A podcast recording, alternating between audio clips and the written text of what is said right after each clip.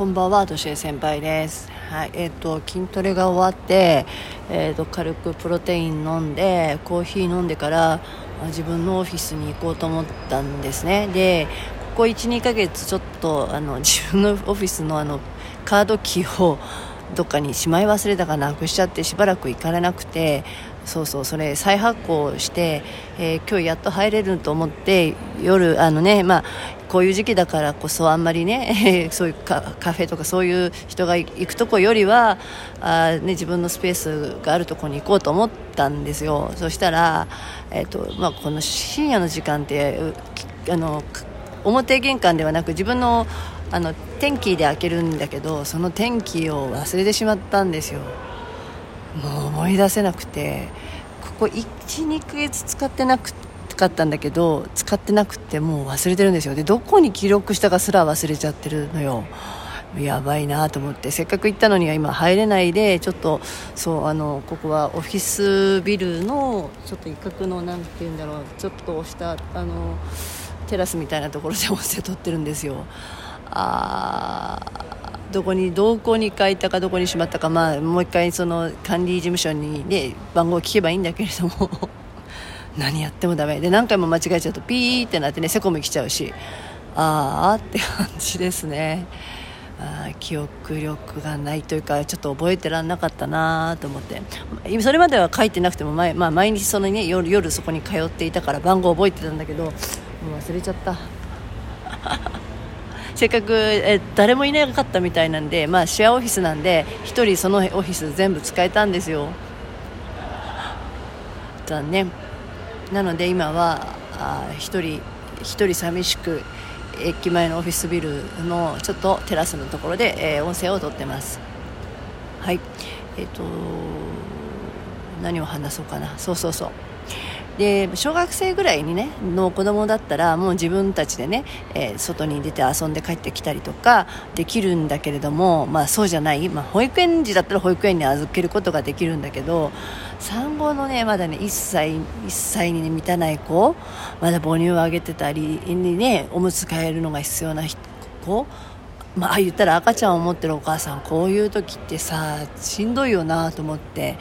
ねやっぱりちょっとした息抜きに散歩があるわけじゃない？で散歩に行くのもちょっと今ちょっとね敬遠しがちだしなんかやっぱり怖いじゃないの？赤ちゃんってまだ免疫力ないから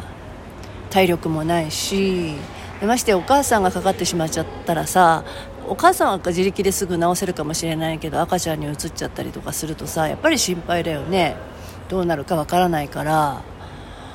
ね、赤ちゃんって意外とお母さんの免疫を持っているから病気にはなりにくいんですよね1歳まではそういうふうにできているんだけどもでもだんだんとそのお母さんの免疫がなくなってくると、まあ、自分の力で、えー、と病気をな病気になり病気を治していって免疫力ってついてくるじゃん。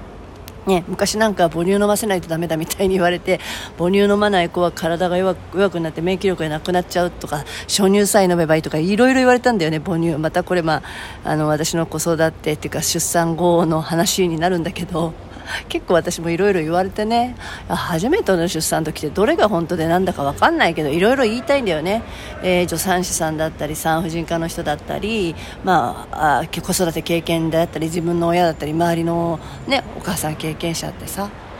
あいろいろ言われましたね。それで結局眠れなくなっちゃってなんか睡眠薬飲まないと眠れない状態までになっちゃったんだけど今度その睡眠薬飲むと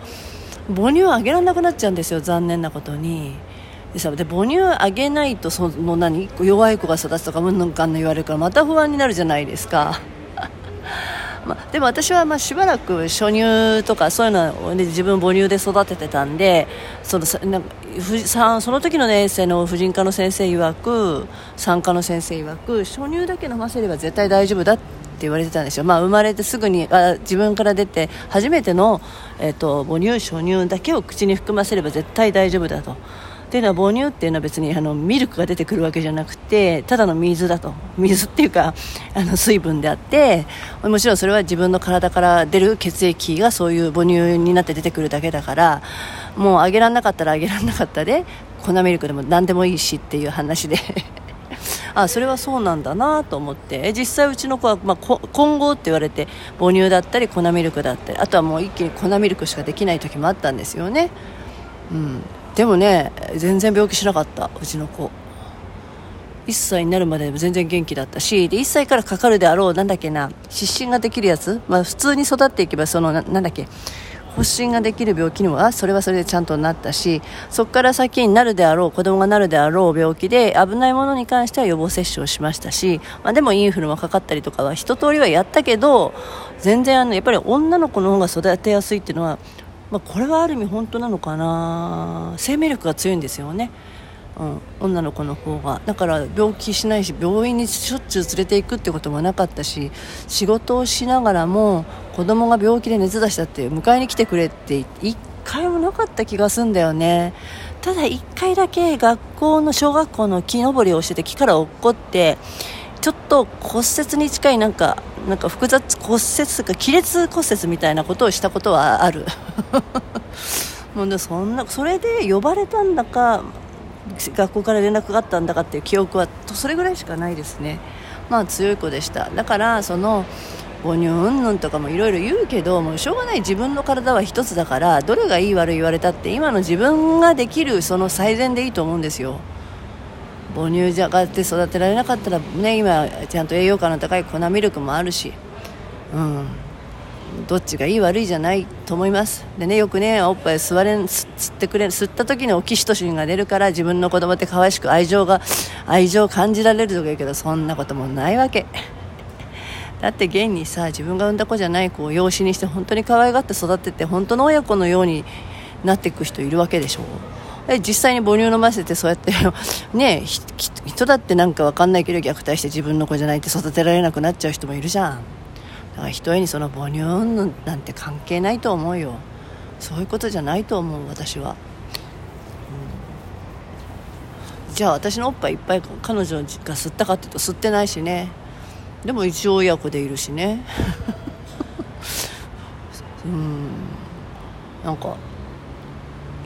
だから自分なりの子育てって言われるのは本当もう自分ができる子育てでいいと思うのよ。